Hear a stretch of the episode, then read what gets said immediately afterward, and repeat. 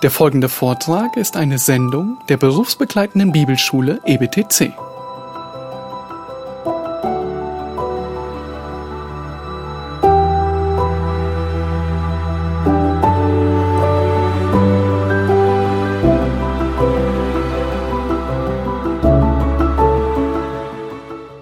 Meine lieben Geschwister, Brüder und ganz besonders ihr tapferen Gemeindemänner, ich will den heutigen Abend ganz gezielt und bewusst mit einem persönlichen Wort an euch beginnen. Ich wünsche mir nämlich, ein besser, ich bete dafür, dass Gott wirklich eine nächste Generation von tapferen Männern, nicht Machos, tapfere biblische Männer heranwachsen und reifen lässt. Und dass die, die bereits tapfer unterwegs sind, es auch in Zukunft sein werden, dass sie daran festhalten. Ja, ich bete, dass 2. Timotheus 1 bis 2 Realität wird. Dort heißt es, du nun, mein Kind, sei stark in der Gnade, die in Christus Jesus ist. Und was du von mir in Gegenwart vieler Zeugen gehört hast, das vertrau treuen Männern an, die wiederum tüchtig sind, andere zu lehren. Und was meine ich damit, wenn ich sage, dass ich möchte, dass diese Verse Realität werden? Ganz einfach. In Vers 1 finden wir die eine, die alles bestimmende zentrale Wahrheit, die einzige, die es wirklich vermag, uns zu tapferen Männern, zu tapferen Kindern Gottes zu machen. In Kapitel 1 finden wir vier Aufforderungen. Vers 8, wir sollen uns nicht schämen, sondern Trübsal leiden. Vers 13, halte fest an der gesunden Lehre. Und dann Vers 14, bewahre das dir anvertraute Gut. Und das zu tun, erfordert Tapferkeit und wurzelt allein darin, dass du stark bist, dass du tapfer bist. Und zwar in der Gnade Gottes. Einzig und allein in der Gnade Gottes. Du musst begreifen und davon ergriffen sein, dass alles, aber wirklich alles, ein unverdientes Geschenk Gottes ist. Damit du das, was dann in Vers 2 genannt wird, diesen Auftrag leben und lehren kannst. Denn nur durch Gottes Gnade kannst du die Wahrheit nämlich überhaupt erkennen. Sonst sind wir alle blind wie ein Maulwurf. Und allein durch Gottes Gnade ist die Liebe in unsere Herzen ausgegossen worden. Alles, wirklich alles steht und fällt mit dieser rettenden und wirksamen Gnade Gottes, von der Titus in seinem Brief schreibt, Kapitel 2 ab Vers 11, dass sie erschienen ist, heilbringend für alle, die da glauben. Und dann fährt er fort, dass sie uns erzieht, dass sie uns dazu befähigt. Wozu? Sie ist erschienen und befähigt und erzieht uns die Gottlosigkeit und die weltlichen Begierden verleugnend, besonnen, gerecht, gottselig zu leben, in dem jetzigen Zeitlauf, jetzt gerade hier in dem Moment und da, wo Gott dich hingestellt hat. Wie, wie geschieht das? Indem wir erwarten die glückselige Hoffnung und Erscheinung der Herrlichkeit unseres großen Gottes und Heilandes, Jesus Christus, der sich selbst für uns gegeben hat, damit damit er uns von aller Gesetzlosigkeit loskaufte und sich selbst ein Eigentumsvolk reinigte, das eifrig sei in guten Werken. Dies rede und ermahne und überführe mit allem Nachdruck. Lass niemand dich verachten. Bist du stark in der Gnade? Oder besser, Lässt du dich erziehen von der Gnade Gottes? Lässt du zu, dass die Gnade Gottes, so wie sie wirkt, dich hinzieht zu Christus? Petrus unterstreicht in seinem letzten Brief mit seinen letzten Worten. Das ist Last Message. Das sind wirklich, das ist da, wo er es nochmal auf den Punkt bringt. Was sagt er dort? Was ist sein letztes Anliegen, sein Herzenswunsch? 2. Petrus 3,18. Wachst aber. Okay, wachsen. Worin? In der Gnade und Erkenntnis Gottes. Es ist seine Gnade. Er gibt sie. Es ist seine Erkenntnis. Er weiß, was es ist und er ist der Einzige, der sie uns geben kann. Alles steht und fällt mit unserem Gott. Und alles ist darauf ausgerichtet, Wachstum zu produzieren, Reife herbeizuführen. Nun, damit dieses Wachstum gefördert wird, für das Petrus betet am Ende seines Briefes, braucht es eben Gnade und Erkenntnis, Liebe und Wahrheit. Und so lasst uns mittels dieser Gnade Gottes das Wort der gesunden Lehre festhalten, von dem wir gelesen haben in Kapitel 1 im Timotheusbrief, um es dann auch den nachfolgenden Generationen weiterzugeben, wozu wir nämlich gemäß 2. Timotheus 2 aufgefordert sind. Das ist unser Auftrag. Aber wenn wir es nicht festhalten, dann haben wir nichts weiterzugeben. Nein, dann ist es sogar besser, wenn wir nichts weitergeben. Weil das Einzige, was sich lohnt weiterzugeben, ist die gesunde Lehre, das anvertraute Gut. Und in diesem Sinne möchte ich euch wirklich ermutigen, euer persönliches Bibelstudium mit Fleiß und mit Freude zu betreiben. Und wer weiß, vielleicht ist die Zeit ja auch reif dafür, dass du dich darüber hinaus im Rahmen des EBTCs weiter zurüsten lassen möchtest. Mein lieber Freund, bete dafür, welchen Weg Gott für dich hat, um in dieser Tapferkeit zu wachsen. Sprich mit deiner Frau, mit deiner Familie darüber, mit den Ältesten, mit den Leitern der Gemeinde. Denn eins ist gewiss, diese finstere Welt, und das war sie seit 1. Mose 3, okay? Die guten alten Zeiten, die waren vorbei nach 1. Mose 3, nach dem Sündenfall. Und diese finstere Welt braucht Männer und Frauen, deren Salzigkeit geschmeckt wird, deren Licht gesehen wird. Man muss es sehen, sie sollen es scheinen lassen. Und damit das geschieht, müsst ihr tapfer sein. Aber wirklich tapfer. Stark in der Gnade Gottes. Tapfer in der Wahrheit der Wahrheit. Jesus sagt, ich bin der Weg, die Wahrheit, das Leben. Niemand, niemand kommt zum Vater, außer durch mich.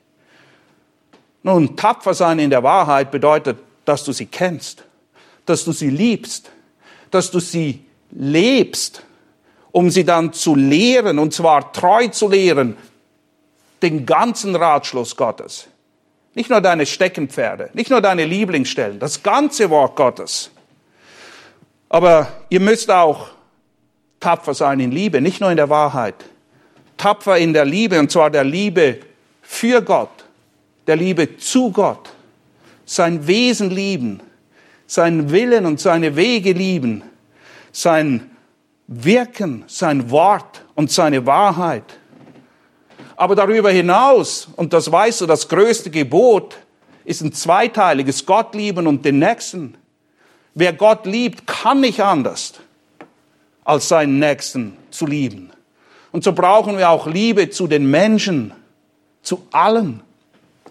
Liebe für die verlorenen Schafe, damit sie errettet werden.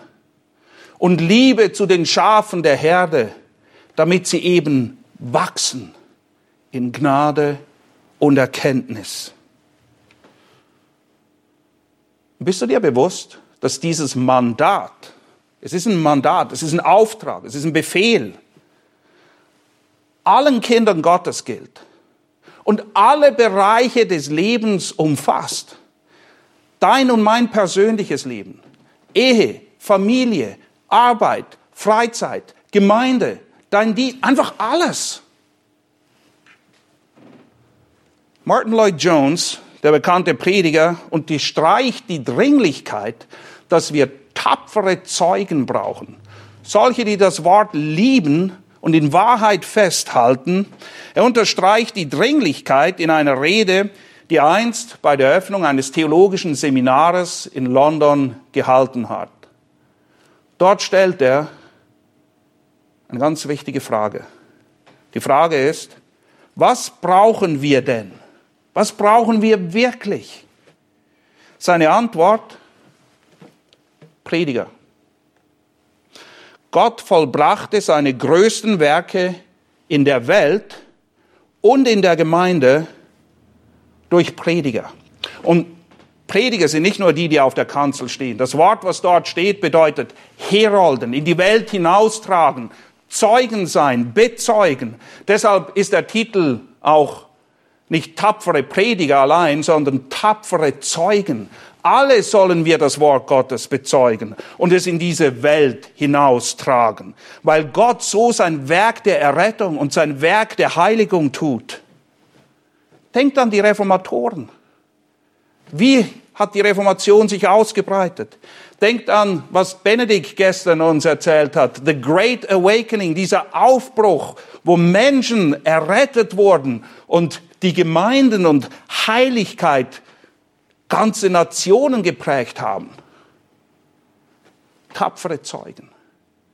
Zeugen, die auch einen Preis bezahlt haben, die bereit waren, einen Preis zu bezahlen.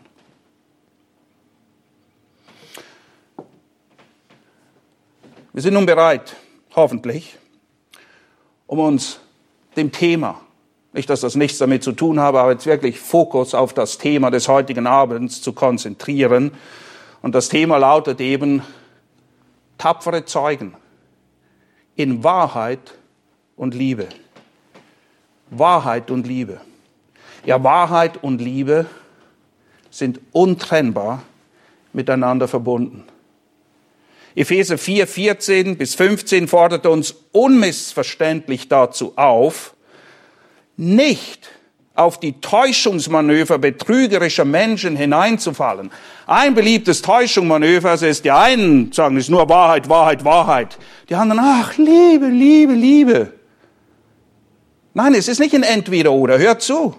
Wir sollen nicht auf die Täuschungsmanöver betrügerischer Menschen hereinfallen, die uns zu einem ihrem falschen Spiel, zu listig ersonnenen Irrtum in die Irre führen wollen. Stattdessen, was sollen wir tun? Folgendes.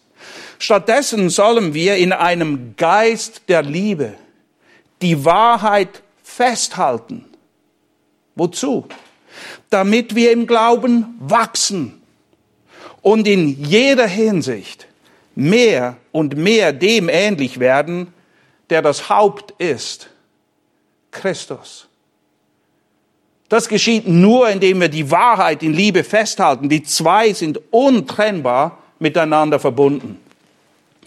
Und bevor wir uns dieser Rolle, die sowohl Wahrheit und auch Liebe spielen, zuwenden, möchte ich zuerst den Begriff Tapferkeit umreißen und definieren. Denn es ist wichtig, dass wir ein klares Bild dessen haben, was mit Tapferkeit überhaupt gemeint ist.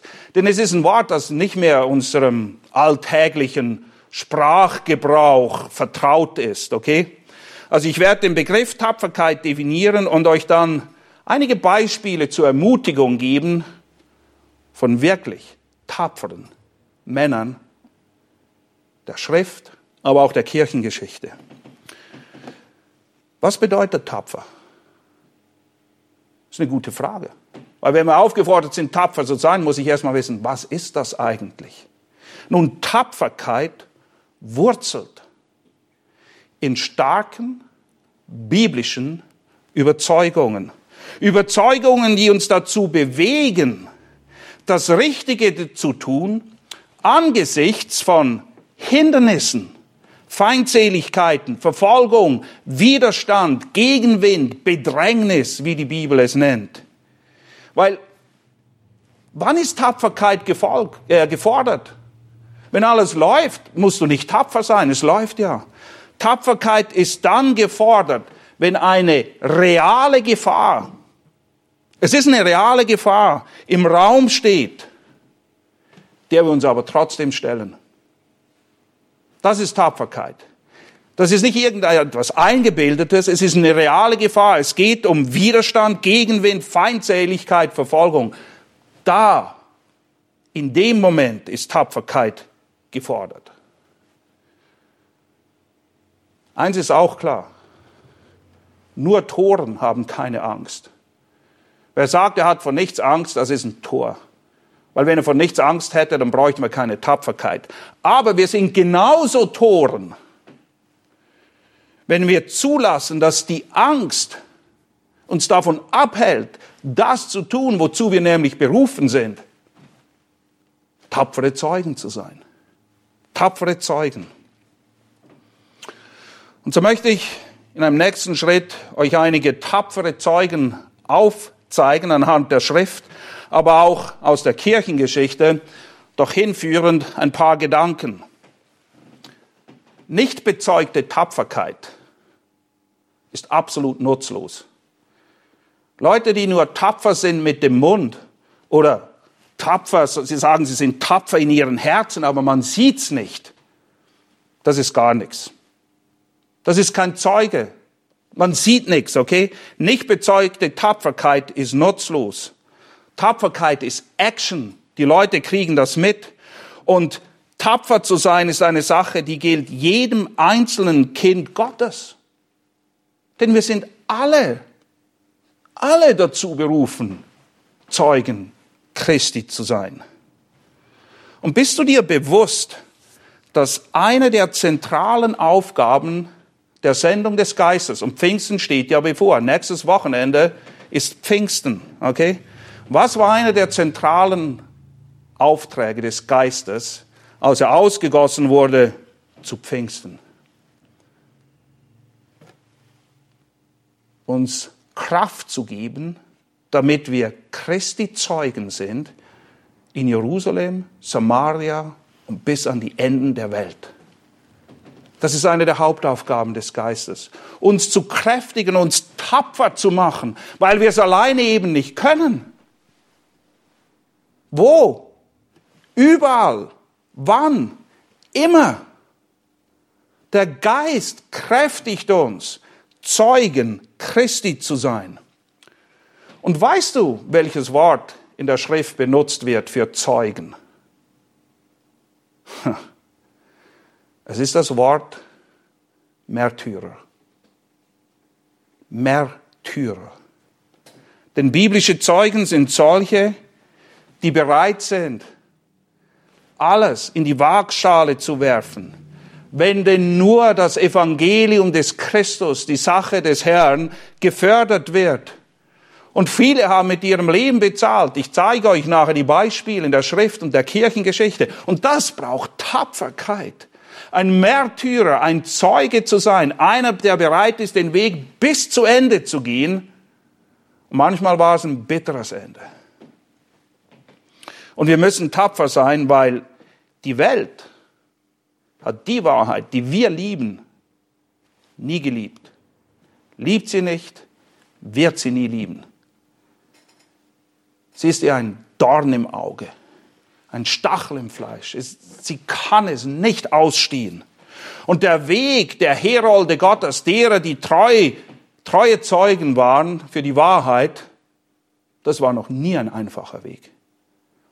Kein einziges Zeugnis eines einfachen Weges wirst du finden von Knechten, die treu ihrem Herrn nachgefolgt sind.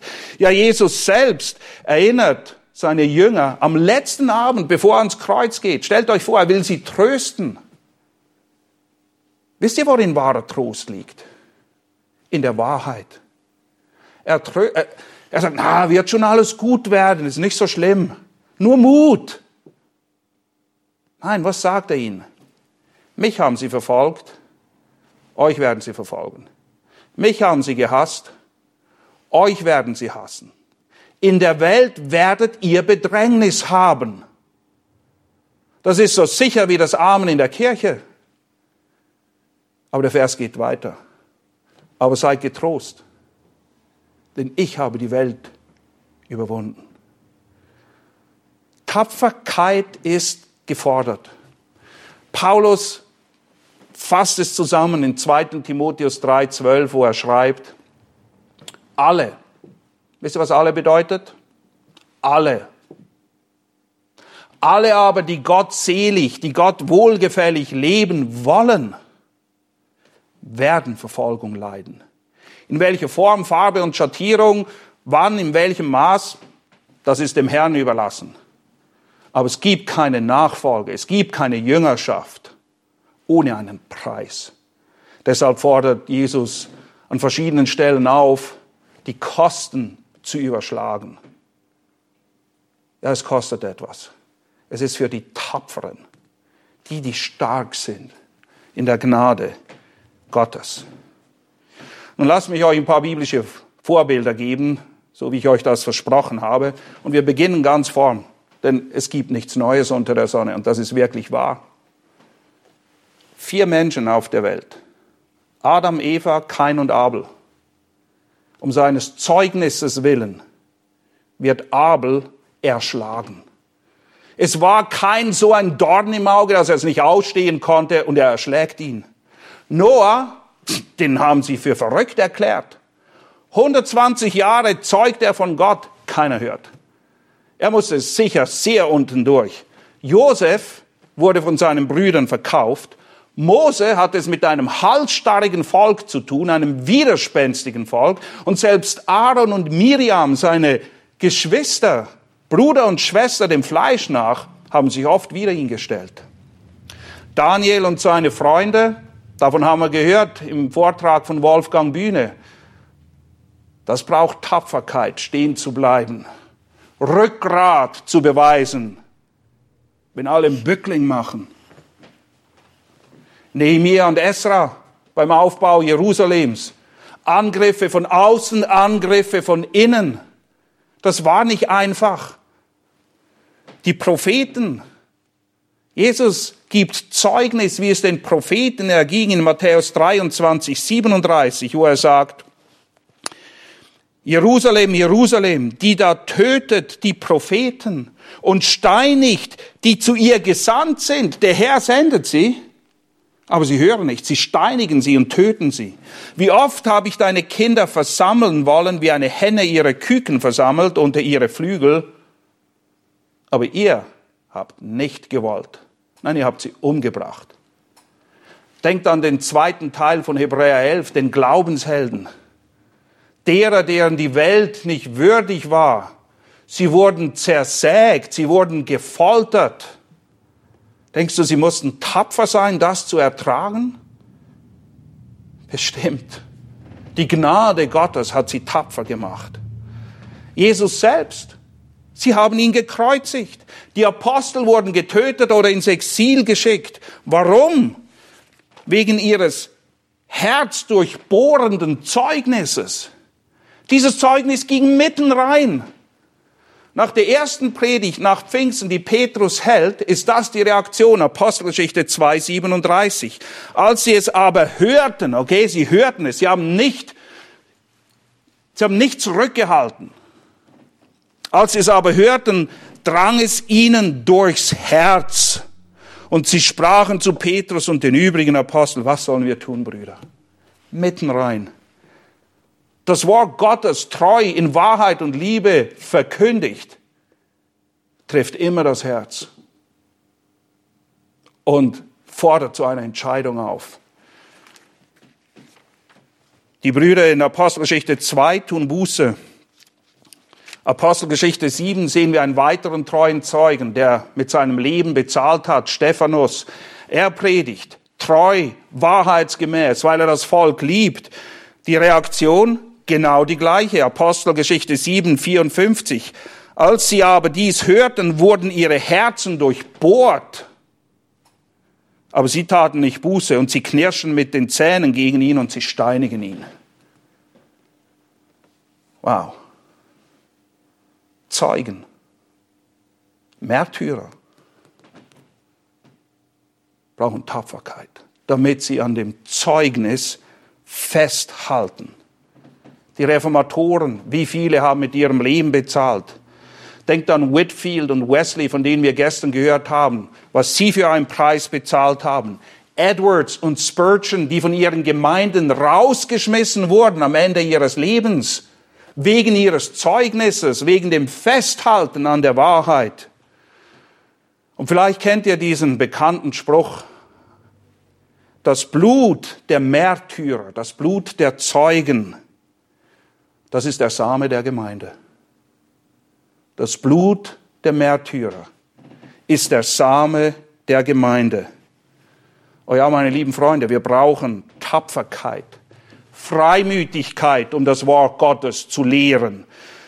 Das ist einer der herausragenden Begriffe in Apostelgeschichte, wo das Wort treu gepredigt wird. 19 Mal lesen wir von Predigten und oft steht damit im Zusammenhang Freimütigkeit. Gerade am letzten Wochenende im Rheinland habe ich mit den Predigern das betrachtet und sie ermutigt, in Freimütigkeit, in Tapferkeit zu predigen in Apostelgeschichte 4, 29, Petrus wird verhaftet, sie drohen ihm ernstlich nicht mehr in diesem Namen zu predigen.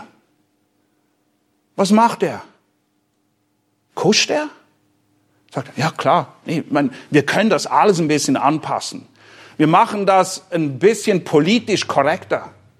Wir sind schön neutral und diplomatisch in Zukunft. Tut uns leid, nein. Sie werden freigelassen, sie kehren zu ihren Geschwistern zurück. Und was tun sie? Sie jammern nicht, sie beschweren sich nicht. Hier ist ihr Gebet. Und nun, Herr, Apostelgeschichte 4,29. Sie an ihre Drohungen. Und man, diese Drohungen waren echt und ernst. Jesus haben sie umgebracht, dem sie folgen und dessen Botschaft sie verkündigen. Herr, sie an ihre Drohungen und gib deinen Knechten was? Was ist Ihr Anliegen?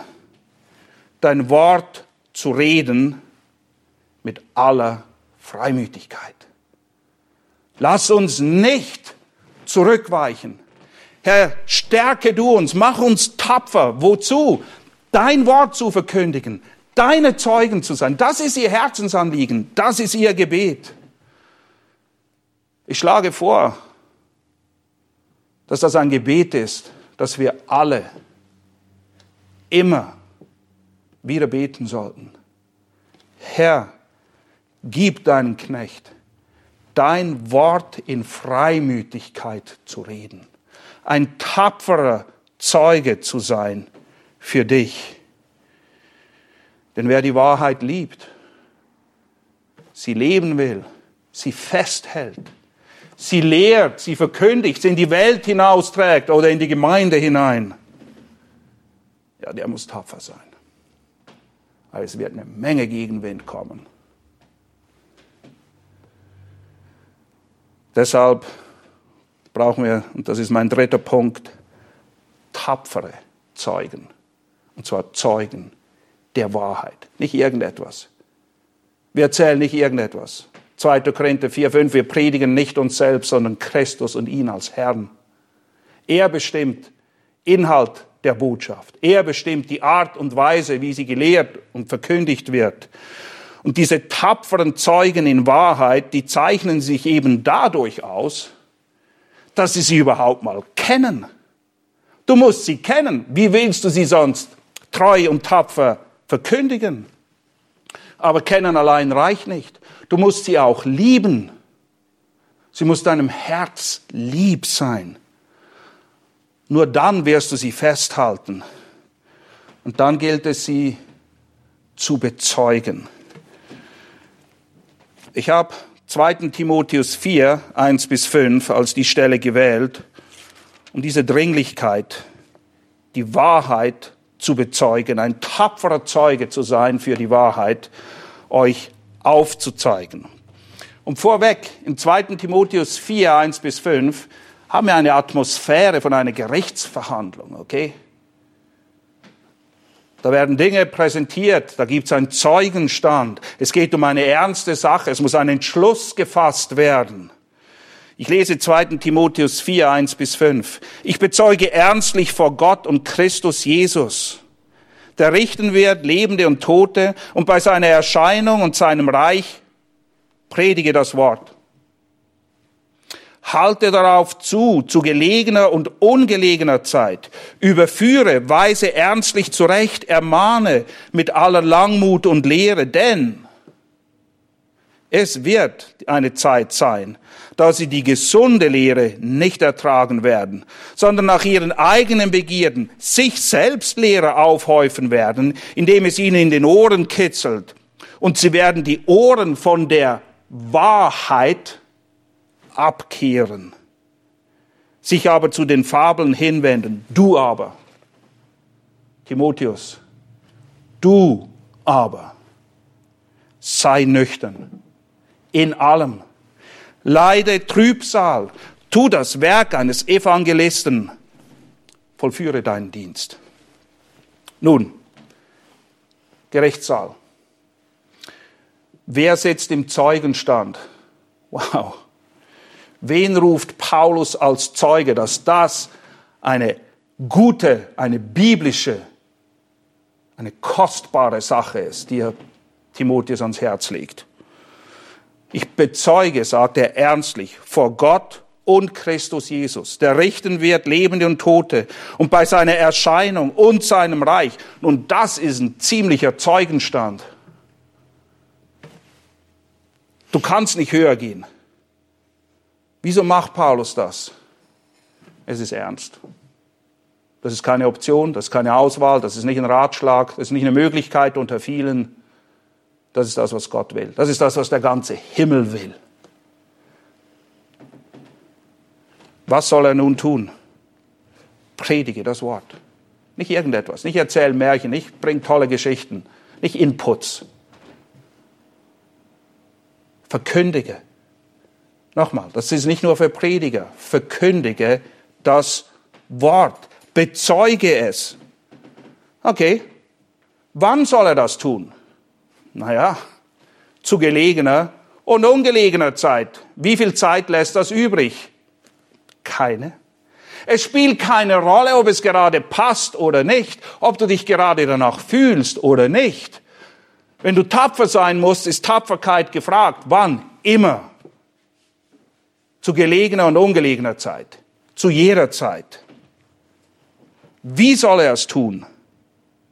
Überführe ja, die Verkündigung hat etwas Überführendes. Sie überführt uns unserer Sünde. Das mögen die Leute nicht. Deshalb werden sie so sauer. Deshalb reagieren sie, wie sie reagieren. Entweder sie wollen dich umbringen oder sie tun Buße. Überführe, weise ernstlich zurecht. Ermahne. Und zwar mit aller Langmut. Ja, es braucht Zeit.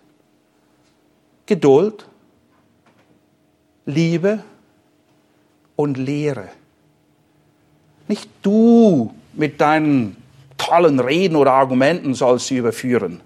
Mit der Lehre, und zwar der gesunden Lehre des Wortes Gottes. Okay, wir haben gesehen, wer ist im Zeugenstand, was soll er tun, wann soll er es tun, wie soll er es tun, wovon soll er sich nicht abhalten lassen. Das ist in den Versen drei und vier.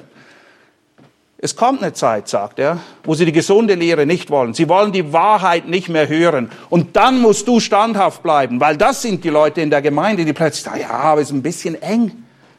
Muss man das so scharf formulieren? Ist es so schwarz und weiß? Ist es Himmel und Hölle? Ist es Leben und Tod? Ja, das ist es. Du darfst nicht nach dem Mund deiner Zuhörer reden. Du musst tapfer sein was Gott dadurch bewirkt, ist seine Sache. Wir säen, wir gießen. Frucht wirkt der Herr. Wir dürfen nicht nach dem Mund, den Ohren oder den Herzen unserer Zuhörer reden. Wehe uns. Wehe uns, wenn wir uns dazu verführen lassen. Nichts und niemand darf uns davon abhalten, treue Zeugen der Wahrheit zu sein. Und in Vers 5 bringt es auf den Punkt, du aber, egal was alle anderen machen, egal was die Mehrheit macht, egal was die Leute wünschen, egal wie die Zeit ist, du aber, ganz persönlich, Timotheus, du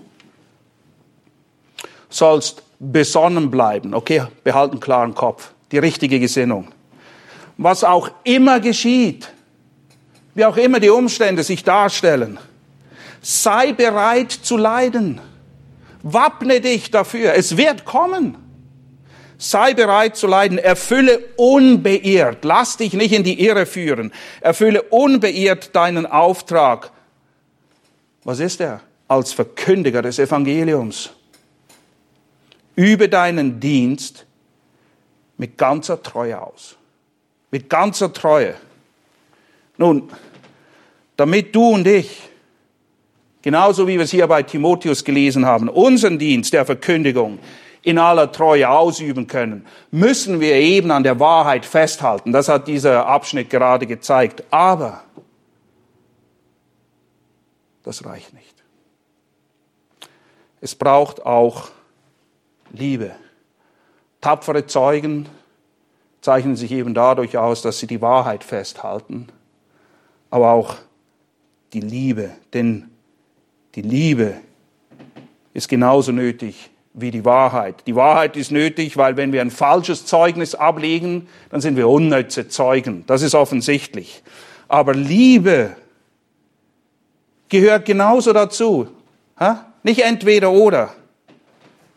Es reicht nicht nur Inhalt und Lehre, so orthodox und sauber sie auch sein mag, oder wie Paulus es nennt, euch nur das Evangelium zu bringen. Es braucht mehr. Die Stelle, die ich hierzu lesen möchte, ist in 1. Thessalonicher 2, 7 bis 12. 1. Thessalonicher 2, 7 bis 12.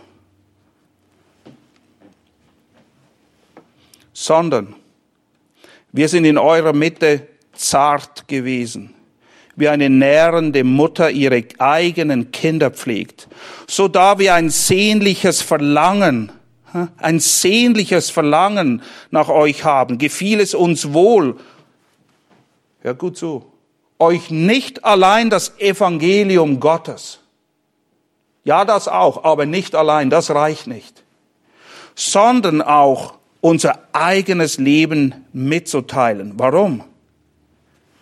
Weil ihr uns lieb geworden wart. Weil es die Liebe ist, die uns dazu drängt. Denn erinnert euch, Brüder, an unsere Mühe und Beschwerde, während wir Nacht und Tag arbeiteten, um niemanden von euch beschwerlich zu fallen, haben wir euch das Evangelium Gottes gepredigt, verkündigt. Ihr seid Zeugen und Gott. Hier haben wir wieder den Zeugenstand. Ihr seid Zeugen und Gott, wie heilig und gerecht, untadelig wir gegenüber euch, den Glaubenden, waren. Ebenso wie ihr wisst, wie wir jeden einzelnen von euch, wie ein Vater, seine eigenen Kinder, euch ermahnt und getröstet und euch bezeugt haben.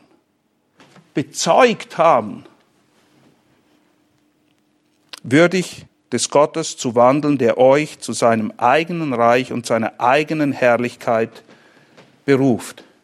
Ja, es braucht Wahrheit und Liebe. Es braucht Evangelium, um mein Leben teilen, transparent zu sein. Nun, das erfordert Tapferkeit. Ja? Lehren ist einfach. Leben teilen, lieben, so wie Paulus es hier beschreibt. Aber genau darum geht's. Liebe. Gelebte Liebe in Tat und Wahrheit. Gemeinschaft haben, Anteilnahme, die ganzen Einanderstellen spielen hier hinein. Denn die Wahrheit ohne die Liebe ist unerträglich. Wir würden es nicht ertragen. Würde Gott uns nur die Wahrheit geben und nicht in Liebe, in Gnade begegnen, wir würden alle tot umfallen. Wahrheit ohne Liebe ist unerträglich. Liebe ohne Wahrheit wiederum ist irgendetwas fuzzy feeling, was auch immer. Aber es ist inhaltslos, wertlos. Denn das eine wird ohne das andere weder in der Lage sein, Gottes Willen, noch gesundes Gemeindewachstum, noch persönliche Heiligung zu fördern. Sie gehören zusammen. Nochmal, es ist nicht ein Entweder-Oder, es ist ein sowohl als auch. Liebe und Wahrheit sind nötig, damit wir treue und tapfere Zeugen sind. Und dieses Zusammenspiel von Liebe und Wahrheit wird wohl nirgends deutlicher gelehrt als in der Stelle, die ich eben gerade genannt habe. 1. Thessalonicher 2, 7 bis 12.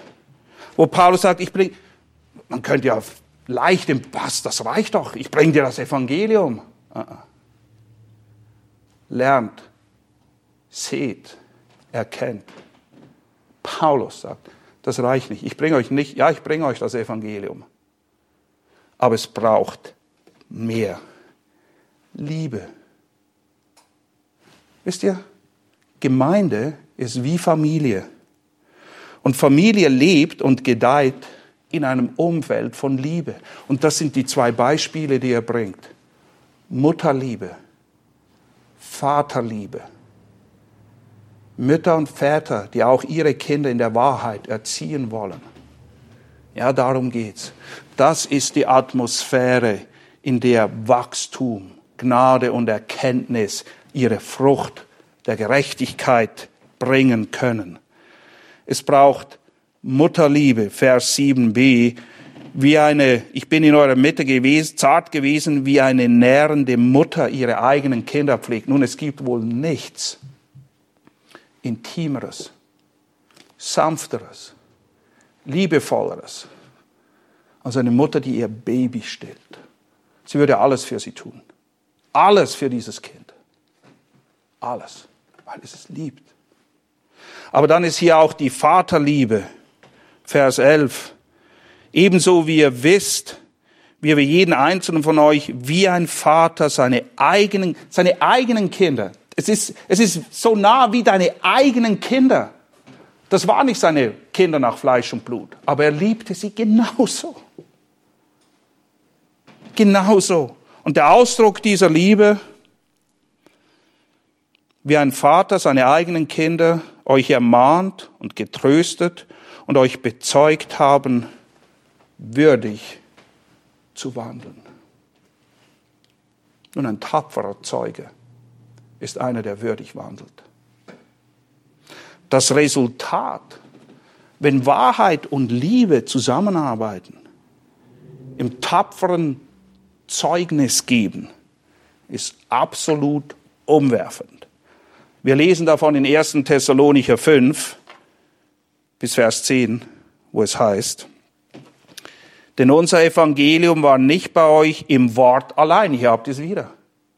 Es ist nicht nur Wort und Wahrheit, sondern auch in Kraft und im Heiligen Geist und in großer Gewissheit, wie ihr wisst, was wir unter euch waren um euretwillen, und ihr seid unsere Nachahmer geworden und die des Herrn, indem ihr das Wort aufgenommen habt, hört gut zu, in vieler Drangsal. Das war nicht einfach. Von Anfang an, das war nie einfach. Es wird nie einfach sein. Sie haben das Wort angenommen in viel Drangsal. Wenn du willst, wenn du wissen willst, wie viel, lies Apostelgeschichte 16 und 17. Und wie haben sie es angenommen? Nicht zähneknirschend, sondern mit Freude, die der Heilige Geist wirkt. So dass ihr in so dass ihr allen Gläubigen in Mazedonien und in Achaia zu Vorbildern geworden seid. Denn von euch aus ist das Wort des Herrn erschollen. Nicht allein in Mazedonien und in Achaia, sondern an jedem Ort ist euer Glaube an Gott ausgebreitet worden, so dass wir nicht nötig haben, etwas zu sagen. Ihr seid jetzt Zeugen geworden. Wir müssen gar nichts mehr hinzutun. Aber sie sind nicht nur Zeugen in Wort geworden. Ja, sie haben das Wort gehört, so wie in Apostelgeschichte 2,37 und haben Buße getan. Buße ist hörbar, was wir sagen, und sichtbar, das sehen wir in Vers 9. Denn sie selbst berichten uns, welchen Eingang wir bei euch hatten und wie ihr euch von den Götzenbildern zu Gott bekehrt habt, um dem lebendigen und wahren Gott zu dienen. Wow. Evangelium in Wahrheit und Liebe bewirkt Buße, die hörbar ist, die sichtbar ist, sodass die Apostel sagen, ihr braucht uns gar nicht mehr. Und wisst ihr, wie weit dieses Zeugnis gegangen ist? Mich, mich haut das jedes Mal fast um. Damals gab es keine moderne Kommunikation, keine modernen Transportmittel. All das, was wir haben, kein Internet, all das Zeugs gab's nicht, sondern das pure Zeugnis eines veränderten Lebens hat solche Auswirkungen, dass der ganze Mittelmeerraum, eigentlich die ganze zivilisierte Welt der damaligen Zeit, von diesem Zeugnis wusste. Das unter viel Drangsal mit Freude des Heiligen Geistes hörbar und sichtbar wurde, Frucht bewirkt hat.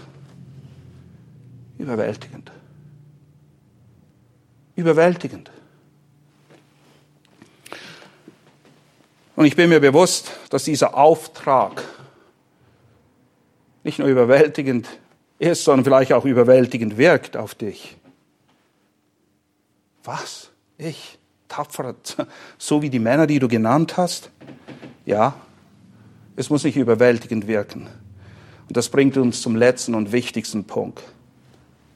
Tapfere Zeugen in Wahrheit und Liebe können wir aus einem einzigen Grund sein. Und hier ist die Antwort.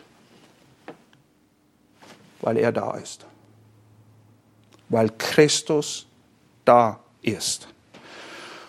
Und falls du denkst, na ja, aber ich bin ein unwürdiger Zeuge, ich kann das nicht, du bist in bester Gesellschaft. Es ist sogar gut, wenn du diese Sicht hast. Paulus hat diese Sicht von sich selbst im 2. Korinther 2, Vers 16, wo er fragt, wer ist denn hier zu tüchtig?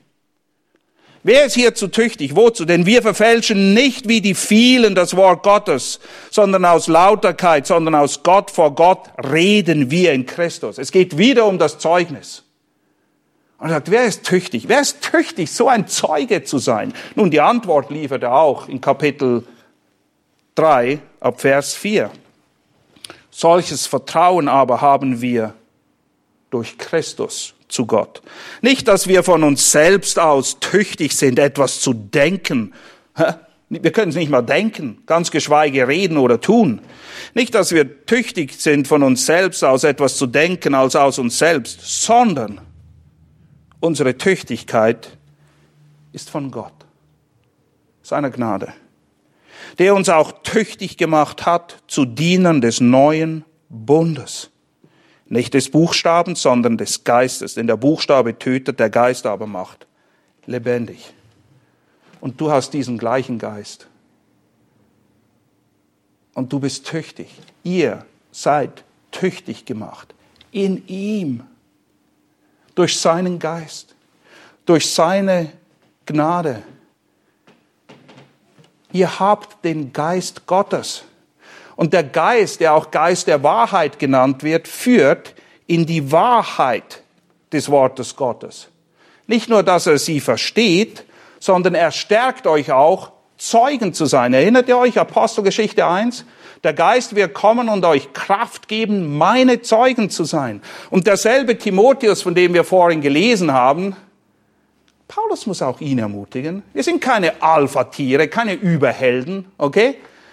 Im 2. Timotheus 1, Vers 7 erinnert er ihn auch an den Geist Gottes und was er wirkt und sagt Timotheus, wir haben nicht einen Geist der Furchtsamkeit empfangen. Furchtsamkeit ist das Gegenteil von Tapferkeit.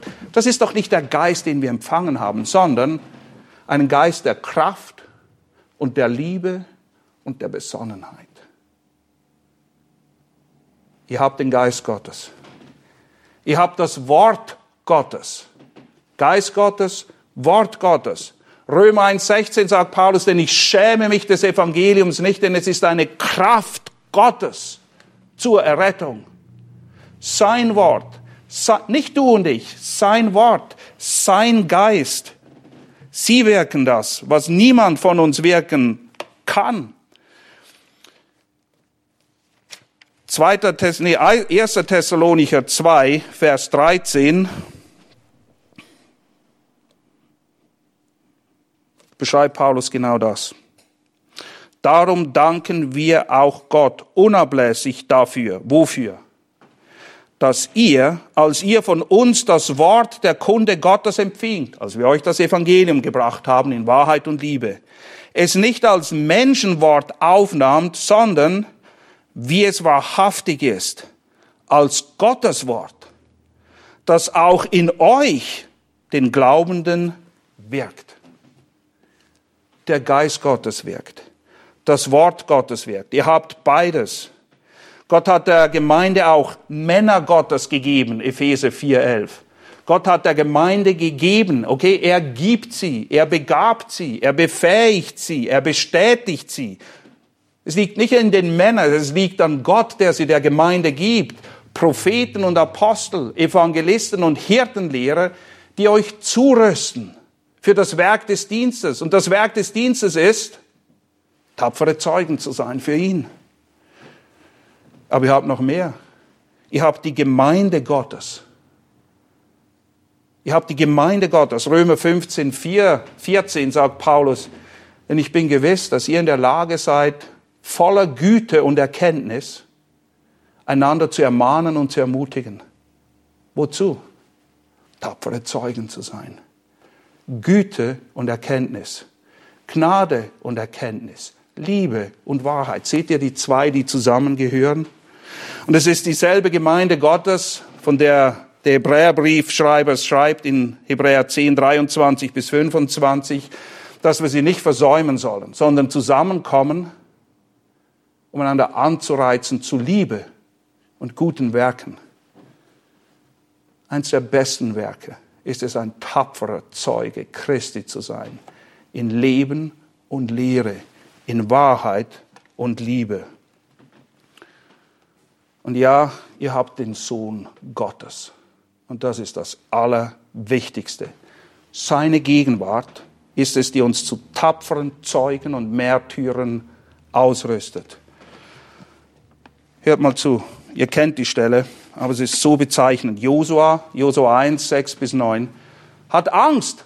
Zu Recht, er soll die Leute in das Land führen, wo Riesen sind und befestigte Städte. Und in diesen Kontext, in diese reale Gefahr hinein, mehrmals. Vers 6, sei stark und mutig. Vers 7, Steigerungsform, sei sehr stark und mutig. Dass du darauf achtest, zu tun nach dem ganzen Gesetz, das dein Knecht Mose dir geboten hat, welche weder zur Rechten noch zur Linken davon ab, damit es dir gelinge, überall wohin du gehst. Dann wird er mehrmals ermutigt und abschließend nochmal Vers 9, sei stark und mutig. Nein, es wird in Frageform. Habe ich dir nicht geboten? Es ist ein Gebot. Habe ich dir nicht geboten, sei stark und mutig. Erschrick nicht. Fürchte dich nicht. Und hier kommt der Grund. Denn der Herr, dein Gott, ist mit dir überall, wohin du gehst. Deshalb, nur deshalb können wir tapfer und mutig sein. Das ist das Gleiche, was Jesus den Jüngern mit auf den Weg gibt, wenn er ihnen den Missionsbefehl gibt. Mir ist gegeben alle Macht im Himmel und auf Erden. Und siehe, ich bin bei euch. Deshalb geht hin und seid tapfere Zeugen. Und weil diese Botschaft so wichtig ist, bildet es wie die Klammer der Abschlussrede, der Abschiedsrede Jesu an seine Jünger, den letzten Abend, die letzten Worte, bevor er gekreuzigt wird. Johannes 13, 34, sein Gebot, liebt, wie ich gelebt habe, äh, wie ich geliebt habe. Johannes 17, 17 bis 21, sein Gebet, seid eins in Wahrheit in mir, damit die Welt glaubt, dass der Vater mich gesandt hat. Das Gebot liebt einander. Das Gebet eins sein in Wahrheit. Und das Gebot und das Gebet sind getragen, eingetüncht in die Gnade Gottes, von der wir ganz zu Beginn gehört haben. Und deshalb, deshalb, weil er da ist, mit dir, für dir, bei dir. Ihr tapferen Gemeindemänner, alle, die ihr dazu berufen seid, tapfere Zeugen Christi zu sein, will ich euch mit den bekannten Worten des schweizstämmigen Zürcher Reformators Huldrich Zwingli ermutigen. Ich liebe dieses Zitat. Zwingli sagte, tut um Gottes Willen etwas Tapferes. tut um Gottes Willen etwas Tapferes. Hört auf, euch zu verstecken. Der Mundschutz darf nicht zu einem Maulkorb werden für uns, okay? Oder was immer es ist. Zu gelegener und zu ungelegener Zeit. Egal, was die anderen hören wollen oder erwarten. Wir sind Christus verpflichtet, geboten, tapfere Zeugen zu sein an seiner Stadt. In Wahrheit und Liebe. Denn wir sind das Salz der Welt. Wir sind das Licht der Welt. Und deshalb sagt Jesus, deshalb in Bergpredigt Matthäus 5, 16, lasst euer Licht leuchten. Seid ein Zeugnis. Seid ein tapferes Zeugnis in Liebe und Wahrheit.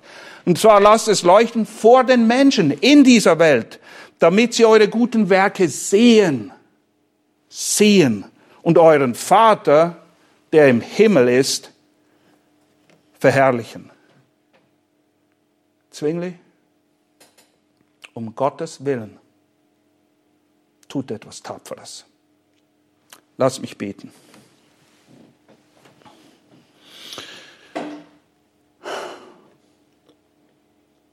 Vater, vergib uns, wo wir uns des Evangeliums geschämt haben nicht wie Paulus sagt, ich schäme mich nicht. Vergib uns, wo wir uns geschämt haben, ja, wo wir Feiglinge waren. Und nicht tapfer. Nicht auf deine Gnade, deine Güte, deinen Beistand gebaut haben. Es liegt nicht in uns, es liegt in dir.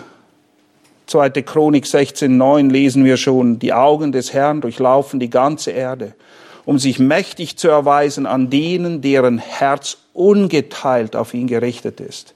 Und Herr, so bitten wir, lass unsere Herzen ungeteilt auf deine Sache, deine Wahrheit, dein Wesen, dein Willen gerichtet sein, weil du bist es, der sich mächtig erweist durch uns. Wir haben keine Kraft. Ohne dich können wir nichts, aber wir sind nicht ohne dich. Und lass uns auch tapfer sein, weil wir wissen, dass die Worte, die einst Jesaja, einer deiner Propheten, einer deiner Verkündiger gehört hat, sie gelten auch uns. Wir können darauf vertrauen. Jesaja 41, 10, wo du ihm zurufst, du bist mein Knecht. Ich habe dich erwählt und nicht verschmäht. Fürchte dich nicht, denn ich bin mit dir. Schau nicht ängstlich umher, denn ich bin dein Gott.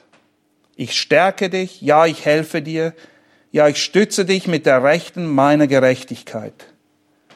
Was für ein Zuspruch, Herr. Lass uns ihn festhalten, weil wir wissen, dein Wort ist wahr und ewig.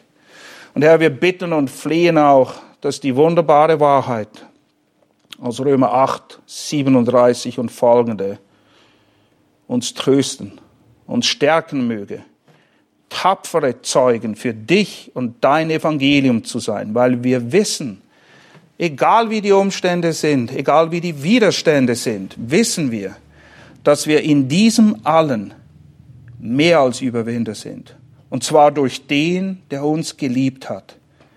Denn ich bin überzeugt, dass weder Tod noch Leben, Weder Engel noch Fürstentümer, weder Gegenwärtiges noch Zukünftiges noch Gewalten, weder Höhe noch Tiefe noch irgendein anderes Geschöpf uns zu scheiden vermögen wird von der Liebe Gottes, die in Christus Jesus ist, unserem Herrn. Ja, und du bist nicht nur unser Herr, du bist unser Hirte, der uns sicher führt. Du bist unser Erlöser, unser Retter, unser Beistand, unser treuer Freund in der Not. Und deshalb haben wir allen Grund, tapfere Zeugen zu sein für dich. Und Herr, wir warten und freuen uns auf den Tag, wo wir dich von Angesicht zu Angesicht sehen dürfen. Und bis dahin, lass uns tapfere Zeugen sein in Wahrheit und Liebe für dich. Und wir rufen, Herr, komm du bald. Amen.